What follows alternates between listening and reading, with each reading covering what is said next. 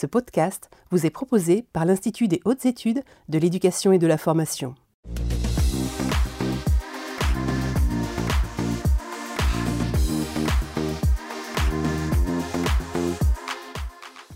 Madame, Monsieur, bonsoir. Euh, nous sommes le mardi 5 juillet. Soyez les, bienvenus pour suivre ce nouveau numéro euh, des mardis de l'IH2EF pour l'émission d'aujourd'hui qui sera la dernière de cette saison. Nous allons nous intéresser aux trajectoires professionnelles des cadres et aux liens avec la formation. Euh, ces trajectoires sont peut-être moins uniformes et standards qu'on l'imagine. Et si toutes ces trajectoires passent par la réussite à un concours, elles se construisent aussi dans le rapport intime que chaque personne entretient avec son activité professionnelle, dans un rapport permanent au savoir et au désir d'engagement au sein du service Nous verrons justement que ces liens entre trajectoire des cadres et formation euh, s'inscrivent aussi dans un temps long euh, qui déborde largement les moments visibles de la préparation au concours ou de l'adaptation à l'emploi. Et ce rapport permanent à la formation a été rappelé notamment quand les engagements du Grenelle de l'éducation euh, en 2021 qui ont pointé l'intérêt d'un développement de la formation initiale et continue pour l'apprentissage tout au long de la vie, et pour l'accroissement de la professionnalité, pour la construction d'une culture commune, ou encore pour le soutien aux transitions professionnelles.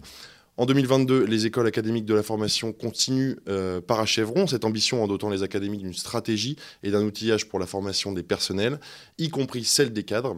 Et l'IH2EF, où nous nous trouvons actuellement, euh, complète ces dispositifs avec une offre de formation initiale, continue ou experte pour l'ensemble des cadres de l'enseignement scolaire et supérieur. Cette offre s'ouvre euh, également à un vivier. Ce sont des professionnels qui projettent d'exercer à terme une mission d'encadrement ou de prendre des responsabilités nouvelles euh, que l'IH2EF accompagne avec les académies dans la construction de leurs projets.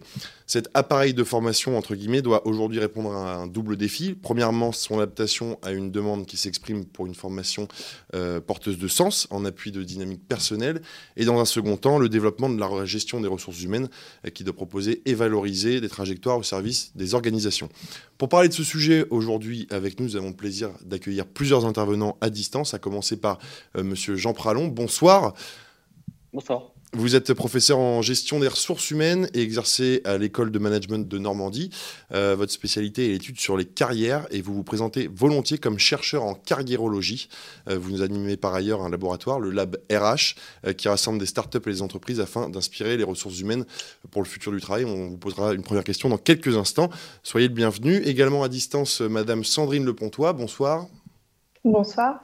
Alors vous êtes euh, maître de conférence en sciences de gestion euh, à l'université Jean Monnet de Saint-Étienne et vous vous intéressez plus spécifiquement à la question des identités professionnelles. Vous interviendrez juste après Jean Pralon et cette intervention sera complétée par monsieur Nicolas Ménagier avec moi en plateau ce soir. Bonsoir Nicolas.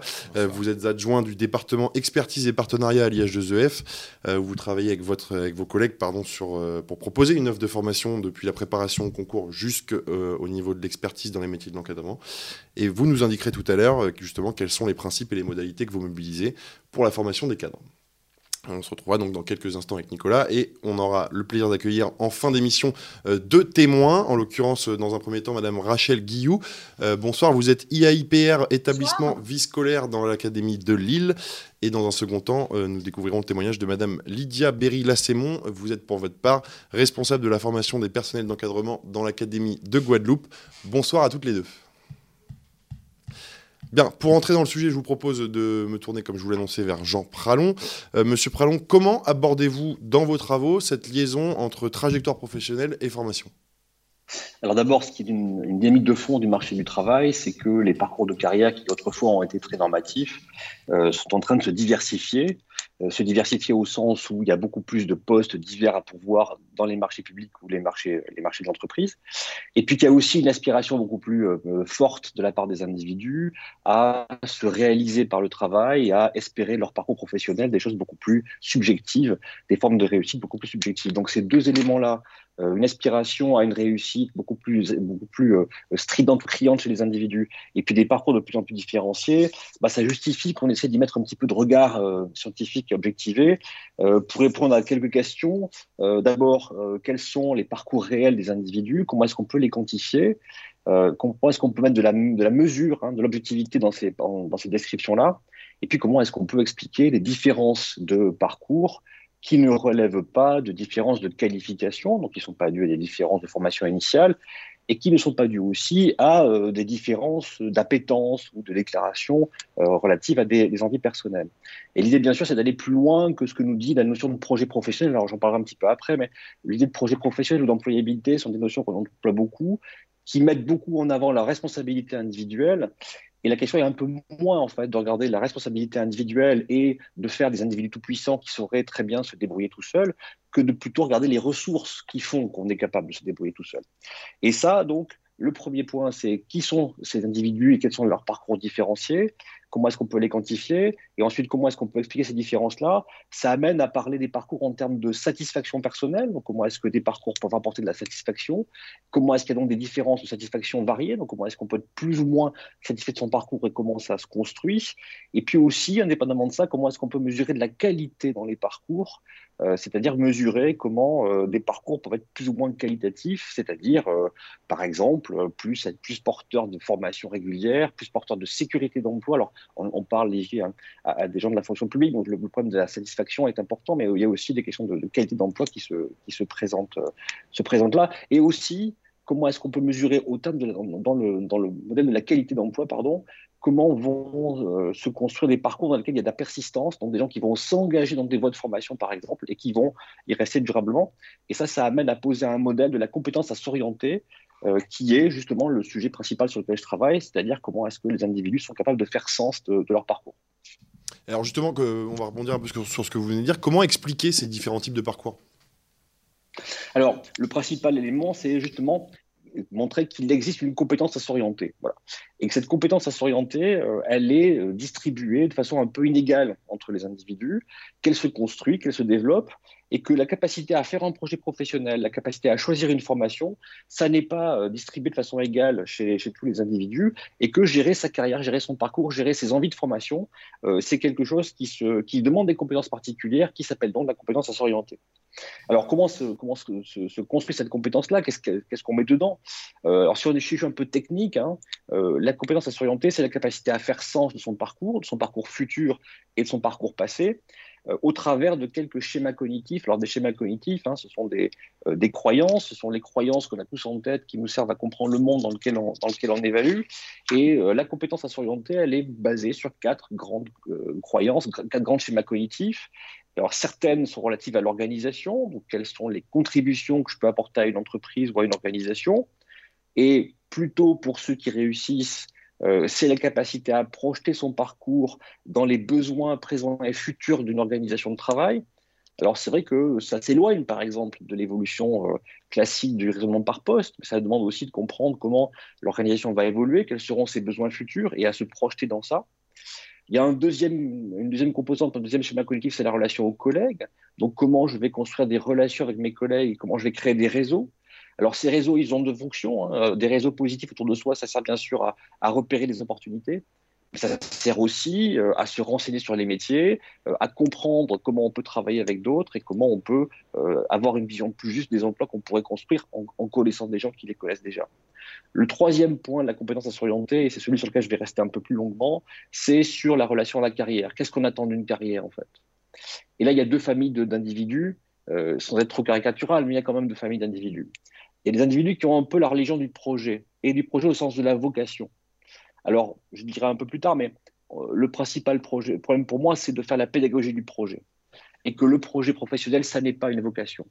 Si on est dans un registre qui est de croire en la vocation, bah, on est dans ce qu'on a beaucoup décrit à une époque comme étant l'idéologie du don. Hein, si j'ai la vocation pour un métier, ça veut dire que je suis fait pour ça et rien que pour ça. Ça veut dire que je suis infiniment doué pour ça. On n'a jamais vu des gens dire qu'ils ont la vocation pour le piano, mais dire après qu'ils n'ont absolument aucun don pour ça.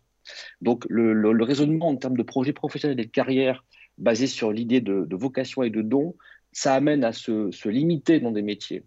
Euh, et les métiers vocationnels sont assez peu, euh, assez peu nombreux, et encore faut-il être sûr qu'on est fait pour ça. Donc raisonner en termes de projet et de confronter projet et vocation, c'est un problème. Ce qui fait que les gens réussissent mieux dans ces, situations-là, c'est d'imaginer la relation à la carrière comme une relation beaucoup plus opportuniste. Alors opportuniste au bon sens du terme, c'est-à-dire essayer des choses, aller découvrir, se former peut-être pour rien en fait, se former pour apprendre, sans forcément avoir une idée de métier derrière. Bref, être dans une, dans une perspective où les chakras sont un peu ouverts et on peut être sensible à des opportunités qui se construisent avec le temps. Et imaginez que dans l'évolution d'une carrière, il y a peut-être des métiers, il y a peut-être des projets, il y a peut-être des fonctions, mais il y a aussi euh, de la sérendipité, c'est-à-dire la capacité à trouver des choses euh, qu'on n'est pas allé chercher. Et donc là, il y a une dimension essentielle qui est euh, d'imaginer que ça va se construire avec le temps et que l'idée de projet comme vocation, c'est sûrement pas une bonne stratégie. Et la quatrième composante, c'est un sujet absolument fondamental qui est très, très masqué en fait, c'est la confiance qu'on accorde au système. On est tous confrontés dans nos organisations, dans les entreprises ou les gens qui sont sur le marché externe du travail, on est confronté à des systèmes qui prennent des décisions pour nous en grande partie. Alors évidemment, ce système, parfois, il fait des erreurs. Euh, ce système, parfois, il a des biais. Bref, il y a plein de raisons de croire que ce système ne marche pas très bien.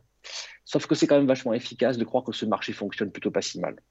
Et donc, s'engager dans, un parcours de formation, dans une démarche de carrière, dans une action d'emploi, dans un changement, en se disant que ce changement va activer des systèmes de mobilité, de carrière, des systèmes de gestion de carrière, des systèmes de, recrutement en pensant que ce qui va se passer là va être efficace et utile. Ce n'est pas toujours le cas, mais ça aide bien à faire le pas en avant. Et au fond, euh, ça rejoint ce que je disais avant, euh, la sérendipité, la capacité à trouver ce qu'on cherche sans l'avoir cherché. Au fond, c'est faire des pas en avant. Quoi. Et faire des pas en avant, c'est plutôt pas mal. Et imaginez que le terrain est assez, euh, est assez efficace. Bon, vous venez de donner quelques clés déjà, mais je vais quand même vous poser la question qu'est-ce qui serait à recommander pour un cadre soucieux de gérer sa carrière de manière optimale? Alors, une réponse un peu théorique et puis une réponse beaucoup plus pragmatique. Bon, je commence par la réponse théorique. Euh, tout le monde parle de projet professionnel et je viens de le faire un petit peu. Qu'est-ce qu'on met derrière projet professionnel? Alors, je pense que c'est un sujet qu'on travaille euh, beaucoup côté euh, formation initiale, hein, côté SCO. Euh, donc, il y a une éducation au projet qui se fait. Je ne suis pas sûr que dans, euh, dans la gestion de carrière euh, des entreprises ou des agents publics, on travaille beaucoup aussi ce que c'est que, ce qu'un projet professionnel et ce qu'on met derrière. Donc, c'est quoi un projet professionnel et qu'est-ce que vous mettez tous là derrière votre projet professionnel? Est-ce que vous mettez un nom de métier? Je veux être, je sais pas, proviseur. C'est un nom de métier. Est-ce que vous mettez une tactique? Je veux apprendre telle et telle chose. Donc, mon projet, c'est une formation et on verra après. Ou bien est-ce que en vrai, le projet, c'est pas au fond ce par où on est passé? Le projet, c'est ce qu'on a fait. Et c'est ce mélange entre ce qu'on a fait, ce qu'on a acquis et les projections qu'on fait à partir de ça. Donc c'est un, récit de ce qu'on a fait, c'est les acquisitions qu'on en tire, et puis c'est une projection vers la suite. Et c'est peut-être tout ça un projet professionnel.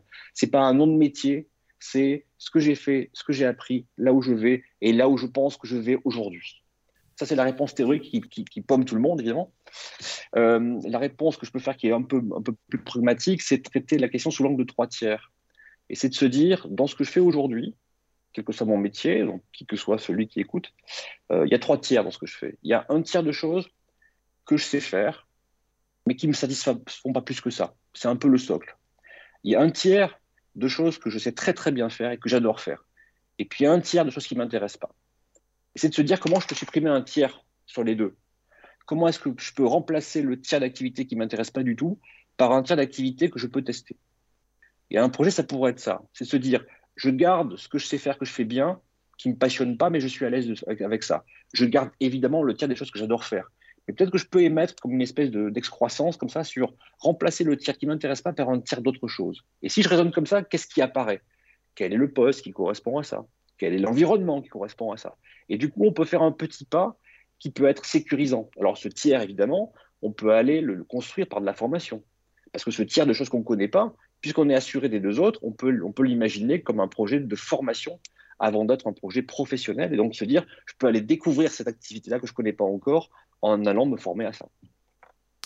Très bien, merci beaucoup euh, Jean Pralon en tout cas pour ce propos introductif à notre thématique. On reviendra vers vous tout à l'heure euh, avec des questions du public et justement vous qui nous regardez derrière votre écran, euh, je vous invite à réagir à cette émission en vous rendant sur la plateforme Menti. le code va s'afficher juste en bas de votre écran et vous pouvez également vous rendre sur Twitter et réagir aux, propos de nos intervenants avec le hashtag direct IH2EF, comme pour chaque émission. Et je vous rappelle, c'est la dernière émission de l'année, donc profitez-en pour réagir massivement avant les vacances. Euh, on va passer à notre second intervenante, Sandrine Lepontois. Euh, rebonsoir, vous êtes donc maître de conférence en sciences de gestion à l'université Jean Monnet de Saint-Etienne. Euh, les dynamiques évoquées justement par Jean Pralon impliquent des démarches actives à l'échelle individuelle, avec en parallèle la construction ou le renforcement d'une identité professionnelle. comment étudiez-vous ces déplacements individuels? Alors pour commencer, euh, j'ai vécu ces déplacements dans ma propre trajectoire professionnelle. Euh, donc je suis euh, certifiée de lettres classiques. À, l'origine, j'ai passé un CAPES, j'ai passé sept années dans le secondaire et j'ai eu l'opportunité d'intégrer l'enseignement supérieur sur un poste de, Prague, PRCE. Et dans la deuxième partie de, de cette carrière, en fait, j'ai pu reprendre mes études, notamment par une VAE validation des acquis de l'expérience. J'ai aussi eu l'opportunité de mener une mission de conseiller pédagogique de l'enseignement supérieur, c'est-à-dire que je formais en fait mes pairs, enseignants et enseignants-chercheurs, euh, à la pédagogie. Euh, en faisant partie d'un réseau. Et puis, euh, j'ai décidé ensuite de faire une thèse en sciences de gestion. Et aujourd'hui, donc, je suis en, poste d'enseignant-chercheur. Donc, vous voyez, pour parvenir à ce stade de mon parcours, ben, j'ai forcément expérimenté euh, personnellement diverses formes d'accompagnement par la formation initiale et continue. Et j'ai dû me former de manière continue, à la fois de manière autodidacte, vicariante, c'est-à-dire par les pairs, et puis institutionnelle pour tracer cette trajectoire. Alors l'idée, c'est vraiment de se poser la question, enfin posez-vous la question, euh, vous qui nous écoutez, qu'est-ce qui vous porte? Qu'est-ce qui vous passionne? Qu'est-ce qui vous donne envie d'endosser une mission d'encadrement? De changer de poste? Pourquoi est-ce que vous êtes en train d'écouter euh, cette émission là tout de suite? Euh, En ce qui me concerne, ce qui m'a porté, c'est vraiment le sens de l'activité. J'ai besoin de me nourrir régulièrement, de prendre l'air, de nomadisme professionnel en somme, mais aussi de pouvoir agir en collaboration et en lien avec mes valeurs. Donc, c'est ce qui a guidé en fait euh, cette trajectoire. Et j'ai eu la chance que cette dynamique personnelle ait pu rencontrer un accompagnement RH euh, sur la plupart euh, des, parties qui, concernaient. Alors, en fait, la première opportunité d'élargissement de ma professionnalité, de mon identité professionnelle, ça a été cette intégration de l'enseignement supérieur, puisque j'ai eu d'autres missions. Je n'enseignais plus uniquement. voilà, j'ai fait la direction des études, chef de département. Alors, il y a des petite similitude avec chef d'établissement, hein, même si ça ne recouvre pas exactement euh, les, mêmes missions. Euh, j'ai formé des pairs en tant que conseiller pédagogique et puis maintenant j'ai des missions de recherche. Donc finalement, entrer en formation à trois reprises dans mon parcours m'a permis de me professionnaliser, de gagner en légitimité. Ça c'est très important, la question de la légitimité lorsque l'on se forme, pour voir reconnu mes nouvelles professionnalités liées au développement de nouvelles compétences et puis enfin de construire ce qui est aujourd'hui mon identité professionnelle. Donc la formation, finalement, moi je le vois comme un processus pour accompagner le développement d'une professionnalité qui va impliquer forcément un déplacement, un changement d'identité professionnelle. Alors, ça peut être en partie sur un tiers, comme le disait Jean Pralon tout à l'heure. Hein. Euh, voilà. La formation, donc, euh, va permettre de s'entreprendre au sens générique, c'est-à-dire de transformer des idées, voilà, qu'est-ce que je veux pour moi, même pour les autres, en action pour créer de la valeur pour soi-même et pour les autres. Donc, c'est l'un des objets de ma recherche, le développement de l'identité euh, professionnelle des étudiants entrepreneurs qui portent des projets. Donc, ça rejoint, même si euh, à la marge, ce qui a été échangé juste avant. Donc la professionnalisation, la en fait, elle se joue à trois acteurs. Et ça, c'est super important. On n'est pas tout seul à se professionnaliser, en fait. Et les différents acteurs ont des motivations et des attentes différentes. Du côté de l'organisation, on a une, intention de mise en mouvement. Voilà, on vous propose, on vous repère en vous disant bah, tiens, ce serait bien si tu passais le concours d'inspection ou de chef d'établissement. Euh, donc là, c'est l'organisation qui va vous pousser à, et vous allez vous dire pourquoi pas. Ça peut être aussi individuel ou de groupe. Euh, là, cette fois-ci, c'est plutôt euh, l'individu hein, qui est en demande de formation et de reconnaissance par l'organisation qui va accepter l'intégration dans un plan de formation, par exemple. Et puis, ça peut être l'individu et l'organisation, c'est-à-dire que là, une formation qui va être réussie va donner un statut, une possibilité d'accéder à un nouveau poste. Donc finalement, c'est complexe, hein, c'est un processus. La professionnalisation, elle relève d'un processus qui comporte un dispositif de formation dans la perspective d'attribuer une professionnalité qui peut être nouvelle en tout ou en partie, c'est-à-dire un état euh, qui forme une identité euh, du professionnel qui est reconnu dans sa partie. On dit, bah, lui, euh, c'est un bon professionnel, il est chef d'établissement parce qu'il sait faire ça, ça et ça. donc ça souligne l'idée d'une transaction entre, une, une, transaction pardon identitaire entre le sujet et puis son environnement. Et donc, ce qui est intéressant, c'est de voir comment se joue cette transaction dans l'écosystème professionnel. Euh, donc, l'enjeu et le défi du déplacement professionnel, c'est de passer de la périphérie au centre, c'est-à-dire la périphérie de la professionnalité que je veux atteindre. Je voudrais être chef d'établissement. Euh, comment je passe de la périphérie au centre à ce poste et comment je le légitime? Mais alors justement, comment on passe de la périphérie au centre euh, dans le secteur que vous citez précisément? Alors, avant d'en arriver là, plusieurs étapes vont se jouer. Donc le professionnel se trouve dans l'intention, pour commencer, tiens, je passerai bien le concours, je préparerai bien le concours. Et donc il est à la périphérie d'une nouvelle professionnalité visée. Et c'est un déplacement à la fois psychologique et physique. Euh, le chemin pour atteindre le centre n'est pas toujours tranquille, hein, mais il est toujours riche parce qu'il va toucher à la modification de l'identité professionnelle, c'est-à-dire la façon dont l'individu lui-même se définit et se reconnaît euh, au travail. Alors, je vais vous donner un exemple où ça n'a pas marché, que j'ai vécu. J'avais une mission de conseiller pédagogique. Nous étions trois enseignants et enseignants-chercheurs soutenus par l'institution, par l'université. Donc, il y avait une mise en mouvement, mais pas de formation. Euh, la formation se faisait dans un réseau régional de conseillers pédagogiques qui, eux, avaient le diplôme de conseiller pédagogique dans leurs universités. Et euh, finalement, l'université nous a dit très vite, mais quelle est votre légitimité à former vos pairs? Finalement, euh, voilà, ok, vous êtes formé en réseau par des conseillers pédagogiques, vous créez de la formation, mais ça n'a pas été jugé suffisant pour former des pairs. On était au même niveau. Donc, on nous a demandé de suivre des formations et c'est pour ça que je me suis retrouvée en VAE, en sciences de l'éducation, sur l'ingénierie de formation. Euh, pour passer de la périphérie au centre, il est incontournable d'intégrer les codes, les normes, et là j'insiste, explicites et implicites. Il y a tout l'explicite, hein, on va vous dire que pour rentrer en formation, il faut s'inscrire là, euh, il y a telle démarche à faire, etc. Mais il y a aussi des éléments implicites, des soutiens implicites voilà, euh, qui vont être attendus. Euh, la culture d'une nouvelle communauté qu'on va intégrer, de futurs pairs. Euh, et l'idée, c'est d'entrer en relation, en réseau avec eux avant d'être reconnu comme l'un d'entre eux. Donc, en somme, cela nécessite une intention individuelle d'abord. Voilà, je souhaite, alors je donne un exemple, hein, passer chef d'établissement, inspecteur, il y a, d'autres postes. Hein. Euh, OK. Une connaissance de l'écosystème de formation comment est-ce que je fais pour pouvoir me dégager du temps pour être formé pour euh, atteindre cet engagement C'est-à-dire quelles sont les ressources disponibles pour atteindre le but hein, au niveau personnel et institutionnel? Quelles sont mes propres capacités d'engagement? Quelle est ma capacité d'intégration des réseaux et, de, et ma capacité d'adaptation de mes attitudes et de mes comportements pour me façonner une nouvelle identité professionnelle? Et ça, en fait, euh, ben, il y, a quand même une grosse boîte noire hein, sur cette partie-là, globalement. Euh, donc, la formation, en tout cas, et tout ce qui se joue autour d'elle, c'est le véhicule formel qui permet de s'enculturer, c'est-à-dire d'intégrer une nouvelle culture liée à la nouvelle professionnalité que l'on vise. Je vais donner un exemple tout bête, hein, la pause de midi, vous savez, la fameuse pause de midi en formation, où il y a énormément de choses qui s'échangent et on va trouver que c'est la partie, des fois, la plus intéressante de la journée, d'échanger avec les pairs, parce qu'on va parler de l'implicite. Donc, ces différents déplacements euh, impliquent forcément un changement de posture, euh, bah, si on passe chef d'établissement, la relation aux collègues va changer. On, devient, on a une asymétrie dans la relation hiérarchique avec les anciens collègues, une relation symétrique avec les nouveaux pairs, et le rapport aux espaces physiques change aussi. Je donne l'exemple de la salle des professeurs, on ne va pas l'investir de la même façon. L'identité elle-même professionnelle va être impactée. Euh, donc finalement, entrer en formation continue, euh, j'ai presque terminé. Hein. Euh, pour devenir cadre, ça fait partie d'un processus de développement identitaire qui implique un haut degré d'engagement, des modifications de posture, une forme d'enculturation, une forte charge émotionnelle. Ça, c'est pas le sujet aujourd'hui, mais les émotions sont très présentes face aux risques envisagés.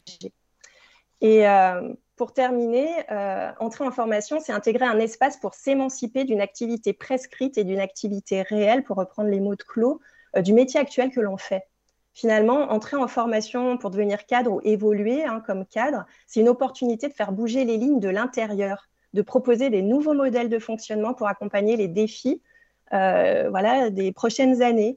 Euh, l'idée, c'est de casser une forme de reproduction du cadre pour s'autoriser des comportements plus horizontaux pour passer peut-être de modèles euh, très asymétriques et hiérarchiques à des modèles plus collaboratifs. Hein. c'est ce qui est vraiment demandé dans tous les pans euh, aujourd'hui de l'encadrement, fondé sur l'écoute et la confiance réciproque. Donc finalement, si on veut changer les choses, il faut aller au centre. Si on reste à la périphérie, on ne peut pas. Donc ça peut être aussi une motivation à se développer professionnellement. Et voilà, j'aurais. Merci beaucoup. Merci. Sandrine Lepontois pour, pour cette intervention. Je rappelle que vous êtes maître de conférence en sciences de gestion à l'université Jean Monnet de Saint-Etienne. Vous restez avec nous pour peut-être tout à l'heure répondre aux questions euh, de notre public. Vous êtes euh, nombreux derrière votre écran et on vous invite à, réagir à cette émission en vous rendant sur la plateforme Menti. Euh, vous saisissez le code qui s'affiche juste en bas de votre écran pour poser vos questions à nos intervenants. Et puis vous pouvez bien entendu réagir sur Twitter avec le hashtag direct IH2EF. Il est temps pour moi de passer à notre troisième intervenant. Il est en plateau avec moi Nicolas Ménagier. Rebonsoir, vous êtes adjoint du département expertise et partenariat à l'IH2EF. Alors on vient d'entendre les universitaires évoquer les carrières et ce qui se joue pour leur construction. Euh, comment à l'IH2EF accompagnez-vous justement ces trajectoires professionnelles? Oui, merci. Bien, je, reprendrai un certain nombre d'éléments hein, que, les, collègues chercheurs ont, développé très bien. Simplement pour insister dans un premier temps sur euh, le, travail autour du désir et de l'engagement euh, que nous menons en formation. Donc, euh, le continuum de formation que l'Institut propose part effectivement du postulat que l'expérience acquise dans les métiers d'origine des futurs cadres ou des cadres actuels constitue bien sûr le socle sur lequel se construit l'identité professionnelle. C'est bien évidemment dans le parcours antérieur euh, qu'on observe aussi que l'engagement euh, ou le projet de devenir cadre prend corps et sens. Et c'est important car cela dit que les trajectoires euh, individuelles sont plus marquées finalement par l'idée de continuité et d'ouverture que par celle de rupture ou de renoncement. Ce postulat a aussi le mérite de déterminer notre approche en formation. il s'agira en particulier pour nous de savoir, bien sûr, mieux prendre en compte les compétences acquises, savoir les reconnaître pour permettre aux cadres d'en développer d'autres ou de, les orienter sur une nouvelle responsabilité ou à un autre degré d'expertise. Et cela, ça change tout en fait. Il y, a, il y a 15 ans, par exemple, la formation des cadres proposait un modèle euh, majoritairement collectif, euh, à forte dominante transmissive, très centré sur le partage d'une culture cadre généraliste. Il s'agissait d'acculturer d'abord, je dirais, euh, avec toutes les limites que cela implique euh, pour la prise en compte de l'engagement individuel et pour la compréhension fine de l'exercice professionnel. Aujourd'hui, nous leur proposons finalement un nouveau rapport à la formation en questionnant leur engagement aussi pour éclaircir progressivement euh, les questions de, posture ou les questions relationnelles. Euh, Jean Pralon évoquait aussi comment faire entrer, faire jouer la sérendipité dans, dans, les questionnements. nous misons davantage sur la réflexivité, sur le collectif comme outil pour ancrer les professionnalités. D'emblée, on comprend que nous nous inscrivons dans un temps long, plus long. Euh, avec des acquisitions progressives dans les parcours, euh, des parcours d'ailleurs moins monolithiques, qui favorisent le développement de dynamiques euh, communautaires, voire de communautés d'apprentissage. D'une certaine façon, nous organisons des parcours de formation en privilégiant, et ça a été dit, je crois, une, une relation authentique à l'activité. en prenant mieux en compte les forces des personnes et le sens que chacune d'elles place dans son projet d'encadrement. Le deuxième point que je pourrais évoquer pour l'Institut euh, autour du continuum de formation, c'est aussi le continuum d'accompagnement qu'on va proposer euh, aux cadres. Euh, L'IH2EF couvre, vous le savez, tout le spectre de la formation des cadres, allant de l'accueil des viviers à des dispositifs visant plutôt l'expertise, en passant par toutes les formes intermédiaires, formation professionnelle initiale, formation professionnelle continuée, continue d'adaptation à l'emploi. Pour le vivier, par exemple, nous nous accueillons des cadres en accord avec les académies d'origine euh, dans certains de nos dispositifs. L'objectif, c'est de les immerger, euh, de leur proposer une immersion préparatoire à l'exercice de responsabilité et pour la construction de leur projet. Pour l'expertise, on peut citer bien sûr le cycle des auditeurs à l'IH2EF euh, qui accueille sur une thématique annuelle déterminée un collectif de cadres déjà confirmés dans leur métier et pour accéder à un très haut niveau d'analyse sur le sujet traité. L'expérience nous montre euh, d'ailleurs que ce cycle a pu déterminer des suites euh, euh, de carrière très positives. Dans un autre ordre d'idées et dans le cadre du réseau des écoles du service public, euh, nos séminaires permettent euh, un réel travail interministériel euh, avec les fonctions publiques, les trois fonctions publiques. Ces séminaires, comme ceux sur les réseaux sociaux qu'on a menés récemment ou celui sur les sciences cognitives, sont autant de rencontres professionnelles et interprofessionnelles qui complètent et élargissent, et je crois que ça a été dit aussi, la culture d'élargissement, la culture des cadres. Euh, nous accompagnons les cadres, euh, bien sûr, pour l'acquisition de compétences euh, spécifiques et transversales, pour les préparer à évoluer dans des environnements professionnels nouveaux. Euh, je peux prendre aussi l'exemple, bien sûr, euh, de la formation récente euh, des directeurs des écoles académiques de la formation continue que vous avez cité en introduction, que nous, nous, venons de clore avec des cadres confirmés qui, donc maintenant, vont être prêts à assurer une direction très stratégique pour les académies, celle de la formation continue de l'ensemble des personnels. C'était aussi le cas avec l'évolution, le dispositif de formation évolution professionnelle des personnels d'encadrement, qui vise la préparation à l'exercice de responsabilité dans un environnement nouveau ou plus complexe, par exemple pour permettre à des principaux de collège de briguer un poste de proviseur ou pour permettre à des proviseurs de lycée euh, de se positionner dans des environnements euh, euh, plus complexes où le pilotage stratégique est plus fin, plus important. C'est encore le cas dans des dispositifs que nous menons dans le cadre du plan d'accompagnement managérial, où là, également nous tentons de travailler des compétences ou des acquisitions, comme ça a été évoqué euh, sur le management des collaborations, euh, par exemple, ou pour la conduite de projets stratégiques. Toutes ces formations à l'IH2EF s'appuient en fait sur un référentiel de compétences ou un référentiel métier. Ça, c'est important parce que, d'une part, ça clarifie les objectifs de formation, et, d'autre part, ça informe les cadres sur leurs acquisitions. Et donc, on est vraiment dans une, posture d'accompagnement euh, très, euh, très filée à leur côté. Enfin, euh, l'Institut dispose depuis cette année d'une charte Erasmus, ce qui veut dire, sous l'impulsion de notre directeur, que désormais, nous pouvons proposer à tous les cadres des mobilités européennes, internationales, dans l'ensemble de nos formations. Et bien sûr, ce dispositif est amené à monter en, en puissance dans les années prochaines. À chaque fois, dans les exemples cités, euh, nous voyons que les accompagnements sont plus rapprochés, plus tutorés, parfois même mentorés, avec un travail entre pairs supervisé pour favoriser l'expression de l'intelligence collective, évidemment, et entretenir des dynamiques personnelles de travail fortes. Euh, l'ambition de l'Institut euh, pour les cadres est qu'ils construisent des compétences, bien sûr, y compris des compétences à s'orienter, comme évidemment l'évoquait Jean Pralon, pour sécuriser leur activité d'abord, je dirais, euh, ensuite, penser leur trajectoire, se projeter euh, de manière aussi prospective et enrichir leur carrière.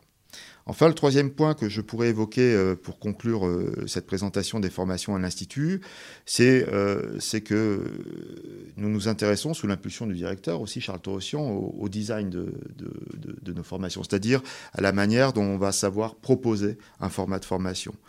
L'Institut, c'est la maison des cadres. Euh, comme euh, toute maison, elle a euh, son architecture, elle a ses espaces, très beaux par ailleurs.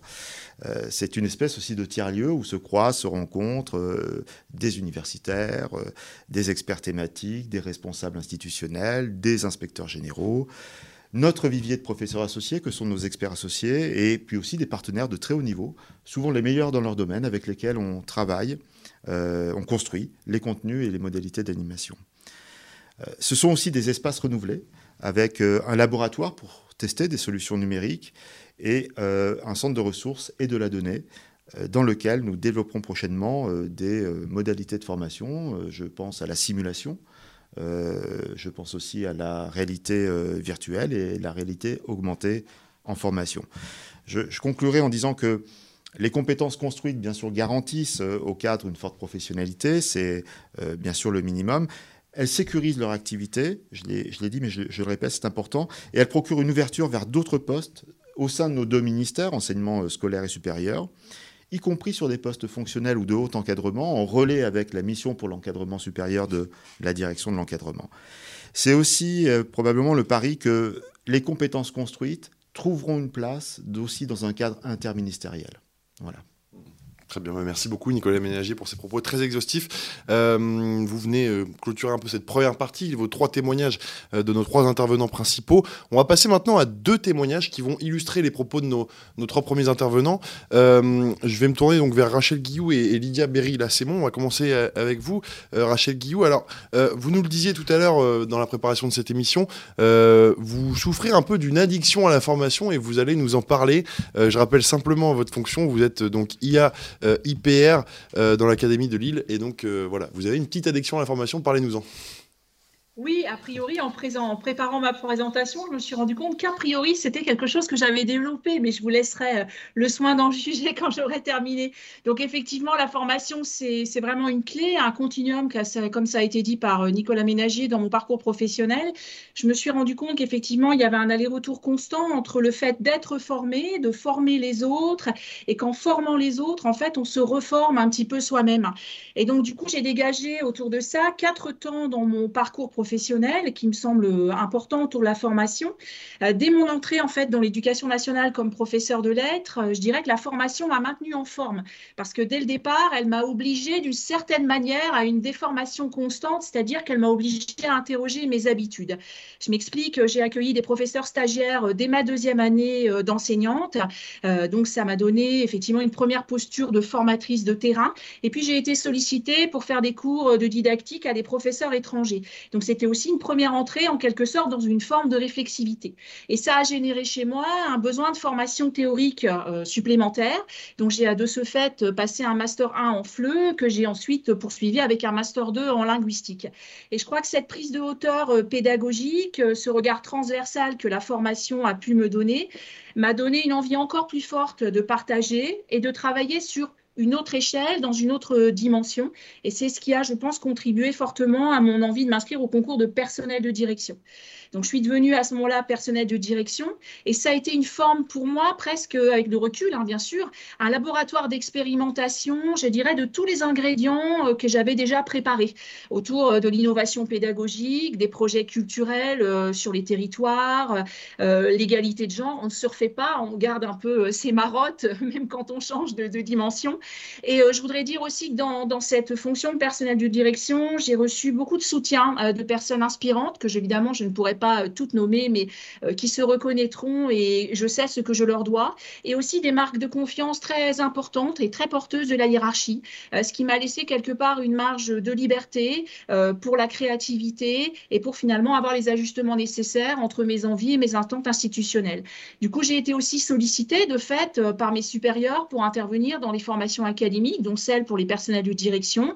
J'ai participé aussi à des jurys de concours, hein, je donne quelques exemples. Et je crois que c'est des moments aussi qui sont des moments de formation, de recul, d'analyse, qui participent en fait à une sorte de, booster, on peut dire ça comme ça, si vous me permettez cet anglicisme, et ça régénère en quelque sorte euh, un besoin de formation. Et donc là, c'était des formations peut-être un petit peu moins théoriques, plus autour du fonctionnement humain et des organisations. Et donc, par exemple, dans toutes celles que j'ai suivies, je pourrais signaler celles que j'ai faites sur le management à l'école centrale, ou alors par encore, encore une autre autour de la discipline positive. Et puis, j'ai eu envie même de reprendre encore un autre Master 2 en par correspondance euh, autour du genre. C'était une façon pour moi de repartir là à l'inverse du terrain euh, vers euh, la théorie. C'est aussi un processus intéressant. Et puis ensuite, euh, dans un troisième temps, je m'aperçois qu'aujourd'hui, euh, le temps de la formation, c'est complètement juxtaposé avec la posture de formatrice. C'est aujourd'hui euh, totalement concomitant. Et j'ai effectivement la réflexivité qui s'est mise en place, la métallie, je dirais presque que c'est une seconde nature. C'est pas très facile pour les gens qui travaillent avec moi et pour ceux qui me côtoient. Et je dirais que la mission d'expert associé à l'IH2EF, ça a vraiment fortement accéléré le processus. C'est vraiment, Monsieur Ménager le rappelait, une opportunité de se nourrir des apports de la recherche euh, à l'Institut et puis du lien aussi avec les acteurs de terrain. Et je pense que ça, ça a été vraiment pour moi en tout cas une ouverture, une opportunité, une prise de conscience, de comprendre que la spécificité de ma formation euh, littéraire qui au départ ne paraissait pas être un atout et peut-être aujourd'hui euh, ma carte de visite un petit peu, je dirais ma spécificité. Je ne sais pas si je développe vraiment un management poétique, mais bon voilà. Et donc du coup, j'ai été invitée par les autorités à rencontrer d'ailleurs à la mission pour l'encadrement supérieur. Et là encore, je trouve que ces petits moments, c'est vraiment euh, des moments d'introspection où on prend conscience à travers ces échanges-là de la singularité de son parcours et ça ouvre aussi des perspectives pour peut-être passer sur une autre périphérie et revenir sur un autre centre pour reprendre les propos de Madame Le Pontois. Et donc tout ça, effectivement, ça m'a ça m'a donné envie encore une fois de changer après d'échelle de travail et de, de, passer le concours, un autre concours, celui euh, d'IA Hyper EVS. Donc aujourd'hui, j'encadre c'est le quatrième temps. Hein. Je ne sais pas s'il y en aura peut-être un cinquième ou un sixième. J'encadre des cadres, ou plutôt je les accompagne. Et je crois que je me sers du cadre institutionnel pour aider, en tout cas c'est ce que j'essaie de faire, d'aider les cadres à se révéler. Et je tiens à le dire, ça m'enrichit énormément en retour. Du coup, en fait, aujourd'hui, euh, cette addiction, elle s'est, transformée en une inscription en thèse euh, autour à la fois de la littérature, du genre et des valeurs, euh, des valeurs de la République. Donc, je suis dans une formation active continuée, continue, je ne sais pas quel mot utiliser, Donc, ça fait quatre métiers, donc trois fonctions différentes à l'éducation nationale, deux ministères, parce que j'ai aussi été détachée à un moment au MAE. j'ai travaillé sur deux continents, dans trois académies. J'ai fait trois Master 2 en 24 ans. Mais ce que je retiens le plus de tout ça, c'est les moments de rencontre. Tout à l'heure, ça a été dit, les opportunités. Il y a vraiment eu des alignements de planètes très très bénéfique. Et je pourrais dire, je pense que je me suis formée sans trop me déformer. Euh, je suis un peu la même, mais euh, aussi une autre. J'ai peut-être un tout petit peu plus d'épaisseur, mais c'est surtout, c'est grâce aux formations, mais c'est aussi grâce surtout à la confiance de toutes les personnes que j'ai pu former et qui m'ont qui m'ont donné beaucoup en retour. Voilà ce que je pouvais un petit peu vous dire de manière un peu rapide. Voilà. Merci Rachel Guillou. Rassurez-nous, euh, cette boucle permanente que vous évoquez, elle vous permet quand même de dormir la nuit. Oui, j'essaye de dormir la nuit, oui, mais je continue de, voilà, de réfléchir et d'analyser. Et alors, est-ce que vous avez déjà choisi votre prochaine formation? C'est pas loin, c'est pas loin d'être ça. Et effectivement, mais là j'ai beaucoup de travail avec ma thèse et puis beaucoup d'activités. Mais oui, en effet, euh, j'y réfléchis déjà. Vous avez, trouvé ma, vous avez trouvé mon, addiction. Très bien. Merci beaucoup en tout cas pour ce témoignage. Euh, on va accueillir euh, notre deuxième témoin, Lydia Berry-Lassémon. vous aussi, vous allez nous témoigner bah, votre, votre parcours et puis votre histoire. Vous êtes responsable de la formation des personnels d'encadrement dans l'Académie de Guadeloupe. Qu'est-ce que vous pouvez nous dire, vous, pour appuyer les propos de nos intervenants de ce début d'émission? Oui, bonjour, bonjour à tous. Donc, il m'a été demandé d'évoquer l'expérience menée dans l'Académie de Guadeloupe sur la préparation au concours. D'accord? Donc, j'aborderai donc la question en trois points. La communication qui concerne la mise en place de la formation, l'accompagnement de ce que nous appelons les préparationnaires dans l'Académie et l'utilisation de la préparation au concours comme un des leviers pour l'identification de potentiels. J'en dirai plus tout à l'heure. Donc, juste quelques mots sur l'académie, sur les personnels. On a à peu près 7000 personnels enseignants, ceux qui vont se présenter au concours, hein, enseignants du premier degré, du second degré, personnel d'orientation et d'éducation. Et, notre académie est spécifique parce que cette région académique est un archipel composé de cinq îles et euh, c'est un archipel, une académie qui a une taille qui permet d'effectuer des expérimentations. Donc, ça permet de comprendre tout ce que nous mettons en place euh, dans le cadre de la délégation académique à la formation des personnels d'encadrement. Donc, la communication concernant l'ouverture de la préparation au concours des personnels d'encadrement s'effectue à la fin du mois de mai. Un peu comme dans toutes les académies, nous diffusons l'information sur les mails de toutes les unités éducatives, les CIO, les directeurs et les directrices, les inspecteurs du premier degré et du second degré que à cette publicité s'ajoute, et là ça reprend un peu ce qu'on disait, à cette publicité s'ajoute la communication effectuée par le réseau des anciens préparationnaires, par les formateurs qui identifient, euh, qui repèrent euh, des personnes susceptibles de se présenter euh, au concours de personnel de direction d'inspection, voire les inspecteurs eux-mêmes. Ces collègues sont d'ailleurs parfois sollicités dans le cadre des simulations orales pour préparer à la mission. Donc, ça veut dire qu'ils voient de l'intérieur comment ça s'organise. Lors de la dernière présentation des concours, en juin dernier, hein, nous avions 54 personnels qui étaient présents. Et au cours de cette première séance, nous visons plusieurs objectifs. Euh, nous revenons sur le métier de cadre en précisant, pour sortir des stéréotypes que peuvent avoir les futurs candidats, ce qu'est un personnel d'encadrement aujourd'hui. Nous revenons sur les droits et les obligations des agents du service public de l'éducation.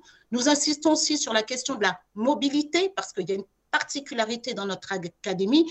Tous les lauréats, que ce soit personnel de direction, inspection, seront affectés dans une autre académie, une académie d'accueil. Et donc, nous abordons également la question de l'engagement dans la formation, sachant qu'aujourd'hui, la préparation des personnels de direction représente 7 à 8 séances le mercredi après-midi pour préparer l'épreuve d'admissibilité, un petit peu moins pour les personnels d'inspection. Donc, à cette occasion, nous nous appuyons sur des retours d'expérience à chaud de lauréats de la session écoulée. Et ces témoignages doivent permettre aux futurs candidats de se représenter, ce qu'implique une réussite au concours, ainsi que les conséquences qui en découlent conséquences professionnelles, car ils vont exercer un nouveau métier, ça c'est évident, mais aussi les conséquences personnelles et familiales, car ils auront à évoluer dans un environnement différent, à 8000 km parfois de leur famille. Ils repartent donc, ces candidats euh, présents, avec des travaux de vacances, où euh, une partie du magistère, donc, euh, qui est mis à disposition par l'IH2EF, euh, est, mise à disposition. le volet qui concerne l'entrée dans le métier, des questions comme celle-ci, nous n'allons pas du tout sur les thématiques à ce stade-là. Et, ce magistère est le fil rouge. Et nous leur demandons quelque chose de fondamental, c'est d'ores et déjà à réfléchir sur leur motivation parce que nous aurons à revenir sur ces motivations avec eux euh, dès, dès, le retour, dès la reprise. Donc, pendant plusieurs années, nous avons affecté des formateurs référents sur cette période, mais nous sommes revenus sur cette organisation car je pense que la maturation doit se faire seule à cette étape. On est pendant les vacances, il y a encore un petit travail de, voilà, pour, pour euh, se, convaincre que c'est le bon concours euh, qu'on, qu souhaite passer. Alors, une remarque quand même, nous avons moins de candidats pour les concours d'inspection. Alors, une explication, hein, peut-être simplement parce qu'il y a moins de probabilité de retour dans l'académie après la, l'année de formation. Les personnels de direction peuvent rentrer dans les deux ans. Ça reste exceptionnel, mais bon, on voit avec le mouvement de cette année que beaucoup sont rentrés. Or, euh, alors que les inspecteurs, parce que parfois il y a un inspecteur de lettres, un inspecteur, ça sera plus compliqué de revenir. Donc ça, c'est aussi un facteur de, de motivation pour la préparation au concours. Donc, la préparation débute en général la troisième semaine de septembre. Sur les deux premières séances, nous distinguons trois groupes de préparationnaires. Euh, L'entrée dans la formation est différente pour chacun des groupes. Par exemple, pour ceux qui étaient présents en juin, nous revenons sur les travaux de vacances et ces fameuses motivations. Les faisans fonction et les admissibles au concours, qui ont, sont déjà dans un processus, ont davantage d'études de cas. Ils sont accompagnés, eux, par des tuteurs choisis parmi les formateurs de l'équipe, composés d'experts associés de l'IH2EF en partie. La démarche de l'équipe veut s'inscrire dans une réelle individualisation des parcours pour euh, partir des besoins du candidat. C'est à mon sens un, facteur de motivation à toutes les étapes de la préparation, c'est-à-dire euh, l'épreuve d'admissibilité comme euh, l'épreuve d'admission. Le tuteur met en place une relation de confiance avec le candidat qu'il suit au cours de l'année, ce qui contribue euh, sur des moments de doute, voyez, sur des moments de baisse de motivation, de rassurer le candidat, voire de le raccrocher. Alors, ça ne fonctionne pas pour tous les candidats, bien évidemment. Et euh, les candidats sont toujours dans une démarche réflexive. Sur certaines séances, pendant une heure, un candidat inspecteur et un ou deux candidats personnels de direction volontaires doivent exposer sur une thématique sous le regard expert du référent académique de la thématique qui vient nourrir l'intervention. Cela contribue également à engager le candidat euh, dans la démarche parce que là, on effectue un travail thématique. De même, les travaux de groupe qu'on fait sur les deux autres heures euh, pour travailler sur les, l'étude de cas, études de cas. Nous insistons sur le fait que nous sommes dans le cadre euh, vraiment d'une aide à la préparation qui s'inscrit dans une démarche personnel où le rôle des formateurs est d'accompagner les candidats dans leur cheminement. C'est pour ça que nous menons à chaque fois euh, un travail sur leur motivation, euh, un travail par étapes sur des sessions où on re-questionne leur motivation.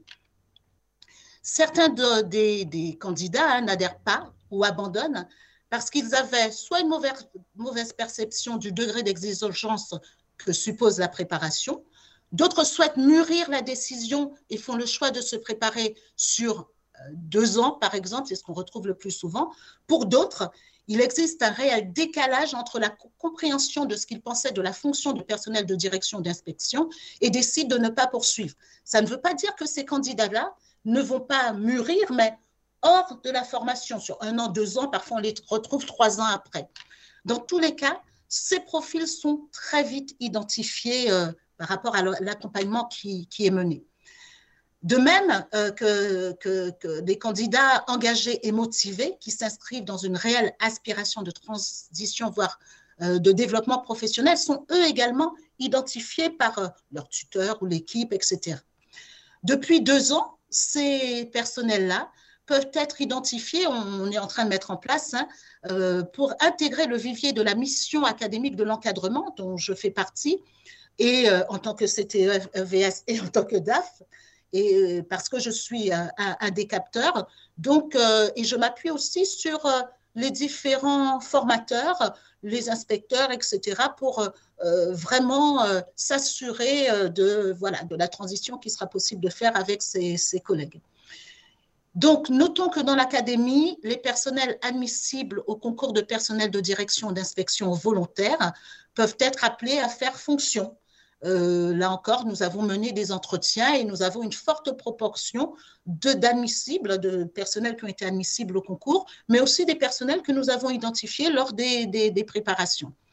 À la session, pour finir, hein, quelques éléments, à la session 2022, 37 candidats étaient admissibles au concours de personnel de direction pour un total de 16 admis. Et par rapport à cela, une réflexion, ce qui est, voilà, quand même pas mal, mais une réflexion est en cours sur l'accompagnement des formateurs et euh, des membres du, jury de simulation. Enfin, lors de l'évaluation à l'aide à la préparation, des, les candidats disent apprécier cette formation car ils apprennent beaucoup, que ce soit ceux qui réussissent ou qui ne réussissent pas. Certaines thématiques ne sont pas proposées au PAF. Nous avons dû accepter les seuls inscrits car certains candidats venaient en auditeur libre et donc ça nous a amené à avoir plus de 80 préparationnaires. Et donc, nous avons dû vraiment euh, réduire le nombre en ne prenant que les inscrits euh, effectivement euh, à la formation. Voilà un petit peu mon intervention. Très bien, merci beaucoup Lydia Berry-Lassémon. Je rappelle à nos auditeurs que vous êtes responsable de la formation des personnels d'encadrement dans l'Académie de Guadeloupe. Merci à vous cinq d'être intervenus dans cette émission. Il est temps pour moi de passer aux questions du public, celles qui ont été posées sur la plateforme Menti. Je rappelle que vous pouvez continuer de réagir à cette émission sur Twitter avec le hashtag direct IH2EF. Et alors justement, on a une question qui nous vient de la plateforme Menti. Je vais d'abord la poser à Jean Pralon et j'inviterai ensuite nos intervenants à y répondre également. Jean Pralon, selon vous, en quelques mots, comment rendre lisibles les compétences professionnelles des personnels Comment les valoriser? Donc en quelques mots, en fait, hein, c'est ça. euh, merci d'avoir commencé par ça. Alors, euh, lisible pour eux-mêmes, c'est ça, j'imagine la question, ou lisible pour l'institution? Comment faire que les gens prennent conscience de ce qu'ils savent faire? C'est ça la question. Oui, complètement. Euh, si la question c'est ça, la réponse c'est à deux, à deux morceaux. D'abord, il faut que les, les, individus sachent nommer des compétences. Le problème des compétences, c'est que c'est une espèce de, de, catégorie très générale. Donc, il faut des référentiels de compétences.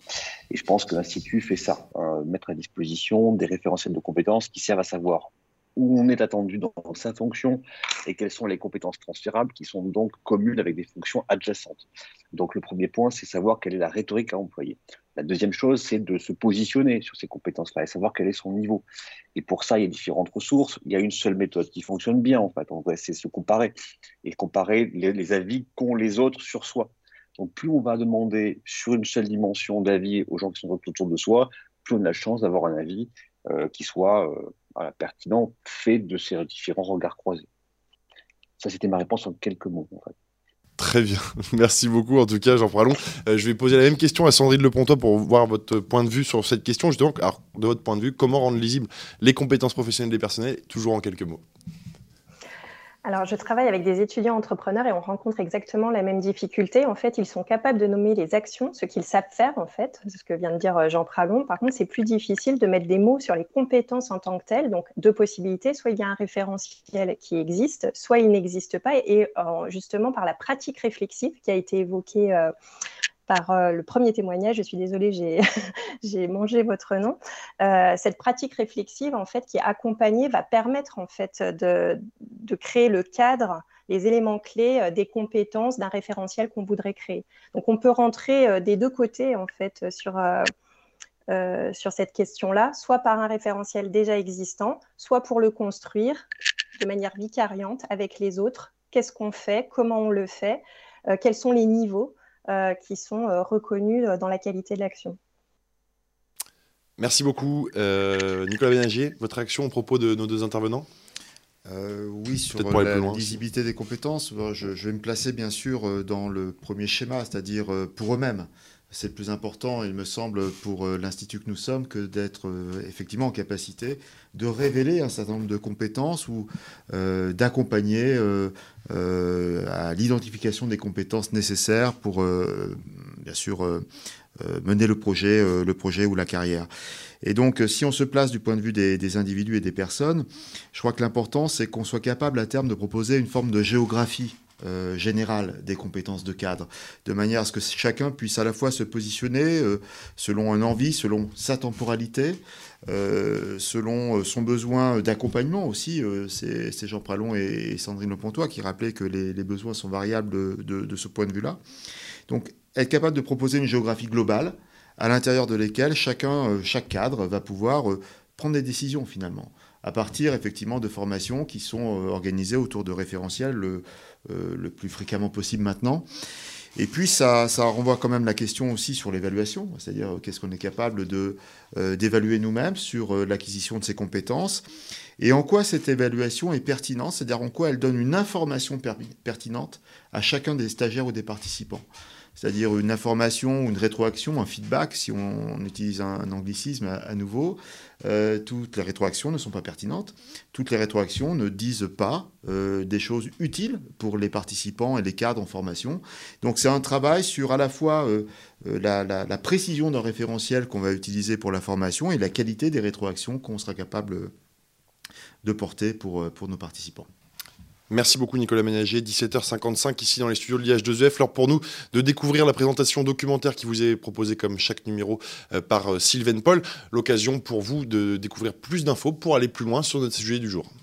Merci Marc-Antoine, bonsoir à toutes, bonsoir à tous, bienvenue sur le dernier point ressources de la saison, de l'année scolaire en fait. Alors, avant les vacances, ô combien mérité, euh, partons sur le site éducation.gouv.fr et plus particulièrement sur la page consacrée au métier de l'encadrement. Euh, vous y trouverez toutes les fiches métiers ad hoc, des informations sur les carrières et les formations des personnels de direction, inspecteurs, encadrants administratifs. Toujours sur éducation.gouv.fr, je vous invite à consulter le rapport de l'IGSR piloté par Valérie Lacor et Yves Delécluse et publié en novembre 2020. Dans ce rapport, les auteurs émettent des propositions qui ont trait, je cite, à l'attractivité du métier d'inspecteur, leur formation initiale et continue, la valorisation de leur mission, la diversification des possibilités de parcours professionnels et l'accompagnement des mobilités géographiques. Encore sur éducation.gouv.fr, on ira consulter la synthèse de l'atelier sur l'encadrement euh, du Grenelle de l'éducation, Grenelle qui a été bien sûr largement évoqué au cours de cette émission par nos intervenants. Euh, trois axes se dégagent de cette synthèse. Le premier qui concerne l'entrée dans le métier, la formation et l'accompagnement notamment. Le second aborde comment évoluer, circuler et sortir de l'encadrement. Et le dernier propose une réflexion sur l'exercice d'un leadership efficace dans sa fonction de direction ou d'inspection. Tournons-nous maintenant vers un ouvrage de la collection Profession euh, cadre service public, édité aux presses de l'EHESP en 2019 et intitulé La formation professionnelle dans les services publics. Nouveaux enjeux, nouvelles pratiques. Il y est question de la formation des agents publics, du recrutement à l'accompagnement des différentes étapes de la vie professionnelle, en passant par l'adaptation aux transformations des postes de travail et des organisations. Il propose des études de cas, des éclairages, des chapitres de mise en perspective. Penchons-nous à présent sur deux guides publiés par la DGAFP, outil de la, GRH édition 2020, Agir pour un projet de mobilité professionnelle. Ce guide propose de fournir un cadre de référence et de repères pour agir dans sa volonté de mobilité à travers deux programmes pour se projeter et agir. Le deuxième guide politique d'emploi public édition 2022, stratégie interministérielle pour l'accompagnement de la mobilité et de l'évolution professionnelle 2022-2024. Ce document s'adresse à tous les acteurs publics en charge de concevoir et de déployer cette politique RH au sein de leur ministère, de leur direction ou de leur établissement public. Il est issu d'échanges avec les parties prenantes au sein des ministères et des PFRH.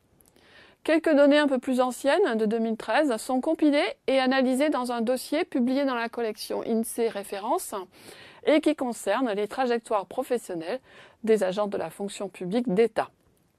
Le site, quant à lui, de l'IH2EF regroupe de nombreuses ressources concernant euh, les carrières et formations des cadres, dont bah, c'est le cœur de l'activité.